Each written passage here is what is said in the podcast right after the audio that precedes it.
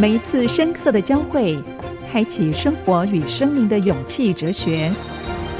欢迎收听《社长永续时光》。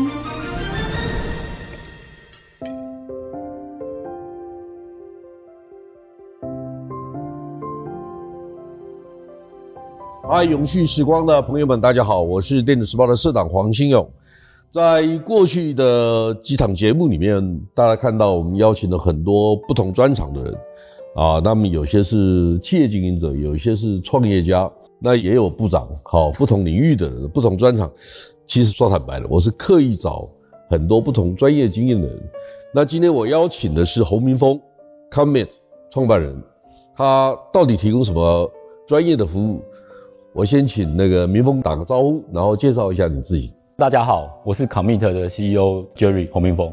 那我的第一份工作就在电子业，在明基担任 LCD Monitor 的 PM，然后到中国大陆去当 Channel Sales，然后又到了智源担任投资部门的经理，然后最后我就开始在二零一五年开始创业。那 Commit 是一家金融创新公司，我们提供 SaaS 服务，帮助企业端去解决企业的支付管理问题。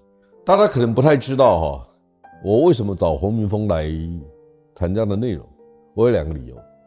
第一个理由就是这个社会啊，如果没有新创的事业，年轻人没有创新的环境跟条件，这个社会变得很没趣。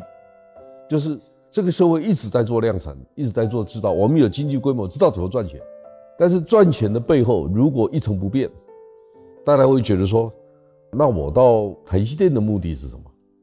我到很多台湾的电子公司做一辈子量产的工作，每天服务客户，而且是单一的客户，人生的意义，很多人会开始怀疑哦。好，第二个，我找民峰来有一个很重要的原因，他过去在电子业工作，而且很长一段时间，他原来在明基佳士达，那后来到智原去，是他工作的内容不太一样，一开始是做产品经理。然后接下来他去做一些创投的事业，因为公司集团的要求或者期待，所以民风去做了这些事情。那为什么要谈这个重点呢？因为我个人一直有一个认知，台湾的新创产业的方法一定是跟大陆不一样，一定跟美国不一样，因为本土市场的需求是啊，所以他有机会形成自己的事业模式，然后他可以找出特殊的方法，他可以找到一个倍速成长的方法。那我认为，台湾那几个行业是有机会的。第一个，我们尤其是首选的是电子业，因为只有电子业够大。对，电子业可能有八十万个从业人员。今年啊，就二零二二年，上市柜的电子公司的营业额是一兆美金。你从一兆美金里面营业额哈，这不包括外商哦，不包括 Intel、微软、Amazon、Google 这些公司在台湾的营业额的需求，那你可以理解，一兆美金的背后，你拿到十万分之一。你可以做多少生意？十万分之一就好。好，所以我是认为，如果你能够在电子业里面找到一个切入点，你有机会无限的扩张。好，这个是我特别希望说找年轻人来谈，他们如果从电子、金融、物流、医疗这几个台湾规模很大而且品质还不错的产业里面找到切入的方法，但这个有一个很大的障碍。就是大部分的新创的年轻人，对于电子业是不了解的。那明峰有一个特点，就是我刚才讲的，他在电子业工作了一二十年，好，这个经验是很棒的经验，也是一个很重要的基础。那我先请明峰跟大家谈一谈，说，诶，你过去电子业的经验，在你现在在做这个事情的时候，你体验到什么东西？我觉得很有趣的一个点是。呃，我公司一开始创业的题目其实是我个人自己的经验，然后可能去度蜜月回来之后开始做旅游方面的东西。那那个时间点，我们公司擅长的东西就是旅游科技。可是那时间点，其实我们在看整个产业的结构，因为我我自己在思考整个创业，大概就两件事情，一件事情就是当整个经济结构或者是趋势产生一些变化，消费者的需求产生变化，这是一一个面向。那第二个面向是当有一个新的科技、新的技术产生变化。这两件事情就开始滚动，所以有的时候是这边开始发生，有的时候是这边开始发生。那我们大概在二零一八年，我们就开始看到一个核心的问题是，整个旅游业，我那时候在旅游业，旅游业的红利开始在结束了。那我们就开始在思考，无旅游科技可以应用在什么地方？刚好在那个时间点，我就开始在思考，我们在研究整个旅游行业的时候，发觉到整个线上的旅游行业大概占整个旅游行业的份额只有三成，这是一个很有趣的数字哦。全世界三大旅游公司都在线上，可是七十个 percent 在线下，这个七十个 percent 好像找不到什么，我们就开始在思考，我们每次想到线下，都会想到这个市场是分散的，客户的需求可能是多样的。那有没有办法找到一个模式去服务一个线下特定的市场？透过系统来服务个体之间的差异性，可以透过系统的 configuration 来解决。所以我那时候第一个想到的事情，其实就是彩旅。我们以前在电子业，我们我相信，其实 even 到现在为止都一样。因为因为电子业的出国旅行的非常多，那个频率非常高，非常多，费用也很高，非常多。很有趣哈，就是说，even 到现在为止的做法都还是一样。我可能上公司的系统做一个出差申请，我老板 approve。完了之后，这张单子又透过 HR pass 到合作的旅行社，可能就有雄狮、有东南帮你订机票。那员工就自己取决你要去哪里，就自己上网去订旅馆。那订完了之后，交通自己想办法解决。回来之后就拿一大堆单据开开始报账。那如果你去的时间比较久，那你就很痛苦，因为要给你一大堆钱，然后回来报销也要花很多时间。那这一段其实是相对上是没有效率的。那公司其实也很难管理这件事情，因为这个资料都很琐碎，而且很容易错。我的印象非常深刻哦，就是。我第一次公司出差，然后那时候我去大陆苏州出差，那时候还有机场税，然后我不小心把那数字多填了两块钱人民币，我十块钱填到十二块，结果被我们那时候的 BU 会 reject，然后全部人都在笑我 说说你你要污那两块钱没人民币，所以我这个印象到到到我现在都记得，就是我第一第一次我就觉得好糗，就是怎么会这样？可是其实我要讲的事情是这件事情其实是一个非常大的 lousy 的事情。那其实这个部分一定会有一个更有效率的解法。其实我们那时候在思考说，如果是一套系统，有没有办法在这些数据中间的断点，用数据把它给串联起来，让中间尽量不要有人去 get involved，就比较不会有错误，同时间效率也变高。那公司要利用这些数据，也会有更好的应用。所以那个时间点，我们就开始思考这个问题。然后那个时间点，我们又发觉到一个更有趣的事情是，台湾一年那时候二零一八年。我们的 business travel 的 scale 大概在二点三个 billion 美金。那我们那时候就好好奇，我们就看韩国。韩国我们就想说，韩国在我们附近，那它的 GDP 那时候的 GDP 人口数，我想说大概就是我们的大概 maybe 两倍到三倍、五倍。人口二点一五倍，GDP 二点八倍。对对对，所以大家乘起来可能 maybe 就五六倍可能左右。可那时候韩国的 business travel 的 scale 大概在十五个 billion。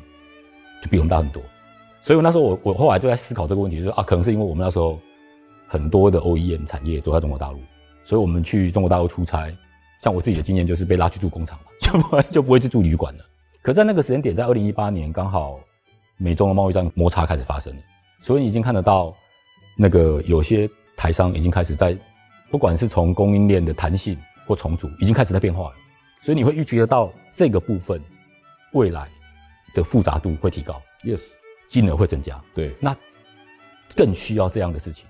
那所以我们那时候就在思考说，哎，这个是一个很好的切入点，所以我们就从那个时间点，大概二零一九年就开始在往这个方向开始在延伸。你知道吗？在宏基有一个后来就宏基诟病了，就倚天，你知道这个系统这个公司吗？哈、嗯，倚天的创办人有一个叫黄山荣，他跟我讲过一件事情，他说一九大概八六年、八七年的时候。倚天因为有人客户使用碰到问题，他会打电话进来问问题，那就要有人专人回答这个问题。他告诉我一件事情，那是已经三十几年前了。他说一通电话工资的成本是八十块钱，就是我们很多的成本是远远高于我们的想象，因为你可能说一个员工，你停在那边做没有效率的事情，花了两个小时，这个事情不是只有浪费那个电话的钱。是浪费那个员工的，比如说他的薪资成本，甚至不开心。他本来可以不用管这个事情，是因为对你来讲哈，电子业出差的人，他回来不是只有报账的问题，他肯定要把工作做一个总结，是做一个 summary，甚至因为谈生意，他碰到哪些困难，你要跟老板回报，那个是他的重点。对但他就要花很多时间去处理鸡毛蒜皮的鸟事，这是一种好，所以你找到一个痛点。我们可以看到啊，数位科技带给我们各种可能的想象空间。没错，操作方法的细腻，专业、及时，我们可能都可以做到。是，但是你在行销这个观念上面，你一定碰到很多的困难。没错，你觉得最大的困难是什么？我觉得所有的新的 technology，它一定会有一个 adoption 的 curve，我们大家理解的那一部分。对，early early birds，对对对、哦、，innovator，early adopter，那百分之什么十三点六的人，这一群人。那所以其实一开始一定会有一群人，他开始会去思考一些新的方向，他开始会思考，除了当然我们刚刚聊的都是企业端从现金流的 angle，从效率的 angle，它可以带来什么样的好处。可是我觉得我现在比较开心的事情是，我一直从我的客户身上学到很多。我发觉到很多不同层面的管理者，他开始在思考的是更深层的问题。如果全世界的旅游，你分成三层，全世界有一千种旅游的 course，好，它是可以量身定做的。我中间怎么交叉，是属于哪一群人？对，假设我用数据跟资讯科技来解决这个问题，我可以 optimize 最佳化。同时，最佳化有两个：第一个，行程的最佳化是处理程序的最佳化，成本的最佳化是，这些都是我们看到的商机。只是我们过去哈，我固守在旅游业，好，你固守在资讯科技的行业，所以大家不搭嘎。对，我先跟大家讲一下哈，民丰是念物理跟念电机的，对对，是。好，那其实你跟旅游是不搭嘎的。哎，对，要挑战这个，对，心里没有障碍吗？所以我觉得这就是创业的两难，就是说你一定会对自己的能力有一定的自信才会做，可是通常你会你做了之后才会发觉到，你有时候会高估自己的能力啊。就是不不，我很喜欢，我很喜欢就跟你这样谈哈，什么意思呢？创业的人哈，如果不骄傲，如果没有独立的思考能力，你完全没有机会创业。那你会碰到很多的困难。我想有关于创业的困难跟过程。我们等到下一个阶段，我们再来跟我们永续时光的朋友再来讨论。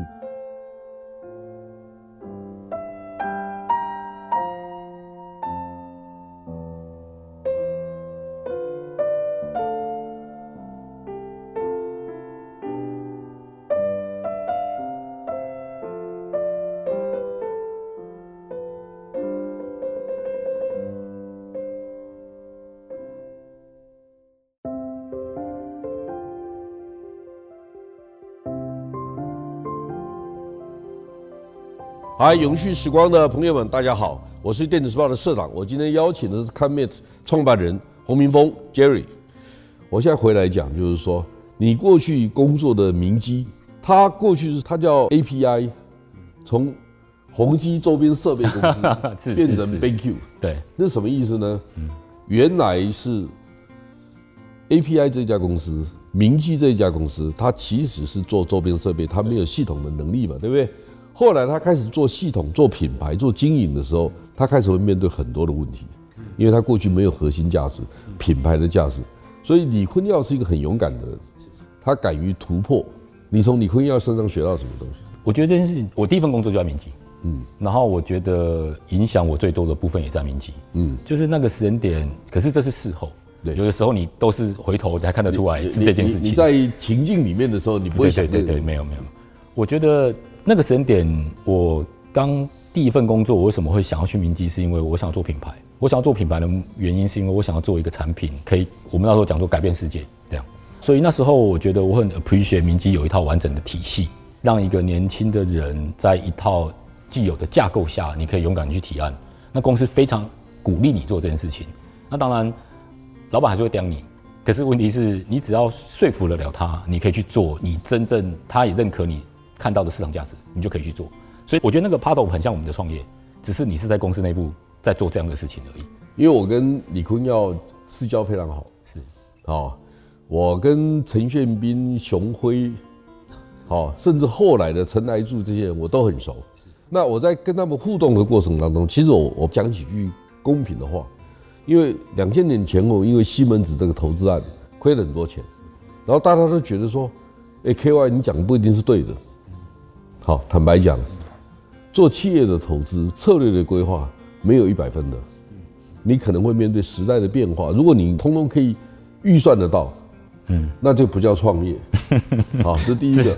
第二个，为什么有一个人叫李坤耀，他有这个勇气去面对这个问题？他心脏够不够大？李坤耀以前的老板叫施正荣，你要了解，施正荣在一九七零年代就开始说我要做自己的品牌，这个事情有多难？所以，我们对于台湾的创业家，他们在大时代的演化的过程当中，我们不要只是看 ROI，我投资了多少，我有多少回收，很多无形的价值，它对我们年轻世代的影响，不是只有金钱的问题。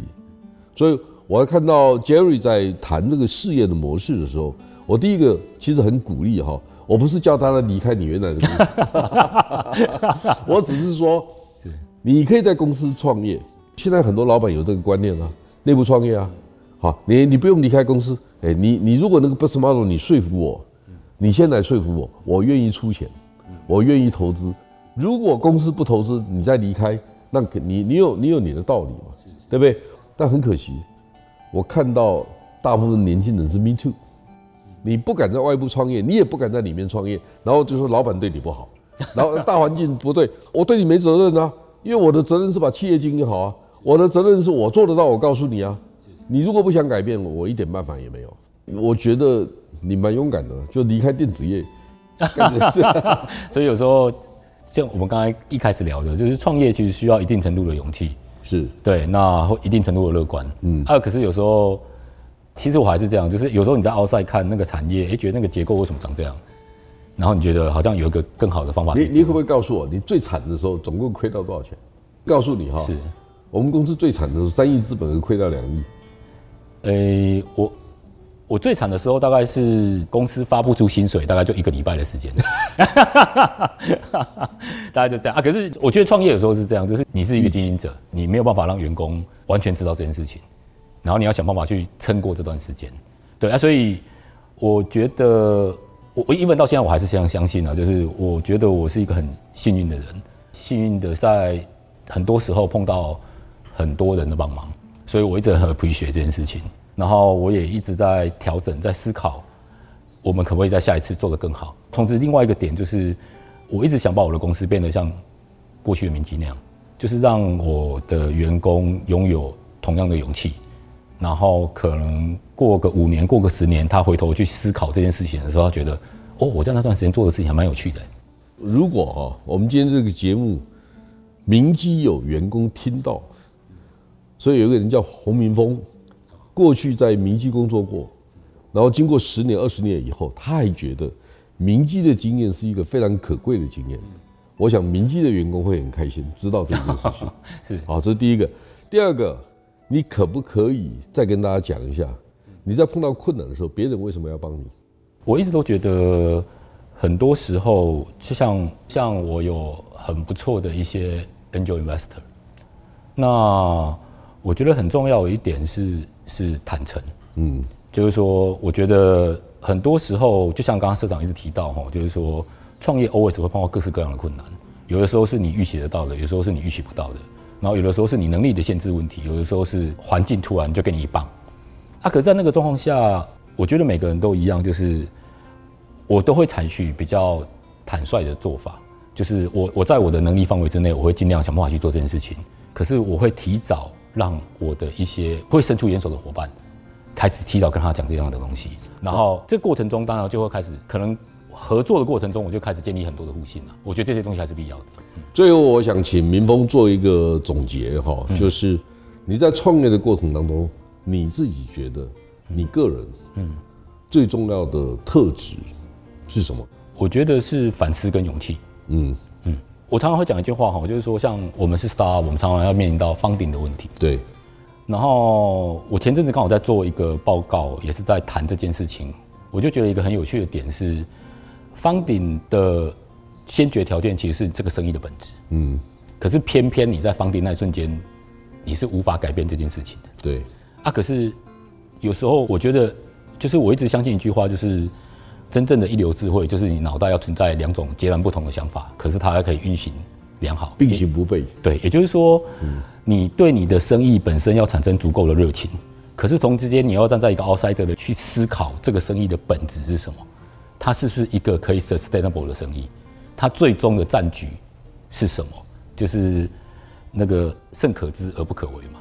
对，所以我觉得这件事情是重要的啊。可是我觉得我现在其实我不敢说我自己成功，对，可是我觉得我一直希望我自己可以保持一直反思自己在做的事情，无论是生意的本质，还是我自己的管理模式，甚至公司的运行。嗯，我想做一个总结哈。明峰在谈这个事情的时候，谈到反思跟勇气，反思跟勇气这几个字写起来很容易。那你是要对外公开谈这个事情，还是一直反省自己？这两个有时候有进有退，有时候你必须让你的员工知道我有在反省，但是我碰到问题的时候，我会有勇气去面对它。第二个，有时候是你根本一句话都不能讲，因为你不知道。同仁背后他，他他他到底在 他现在判断的价值是什么？他肯定有很多的差异，因为你不会只有一个人。所以最后回到本质，就是说你相不相信这一件事情？你的核心价值是什么？你延续不断的勇气、永续经营的策略是什么？这第一个，我想跟大家做一个总结。第二个，你过去亏损的时候，你可能就是其他竞争者进来的障碍。一旦你亏损越多，而且你可以延续下去，别人都不敢进来，那可能是一个很重要的、很重要的关卡，因为同时跟你一样具备同样的勇气，同时在碰到问题的时候可以解决问题的人，相对不是那么多的，所以这是所以是创业家很重要的成功关键以及企业家的特质。所以今天我非常高兴邀请到洪明峰来跟大家分享企业在大局。大的环境变化之中，我们应该有的应应之道。其实呢，大环境怎么变，不要在乎，反而是你自己的心态。那个小环境、小的情境里面，你是不是持之以恒？你是不是可以长期延续？这件事情，是我跟想创业的年轻人，我想跟大家分享的。我希望下一次还有机会邀请民峰来跟大家分享。你在下一个阶段，你可能会碰到不同的问题，嗯，然后我们再继续跟大家讨论。我们在不同过程的创业的过程当中，我们看到什么样的世界？下一次我们永续时光的节目再见。本节目由 DigiTimes 电子时报与 IC 之音联合制播。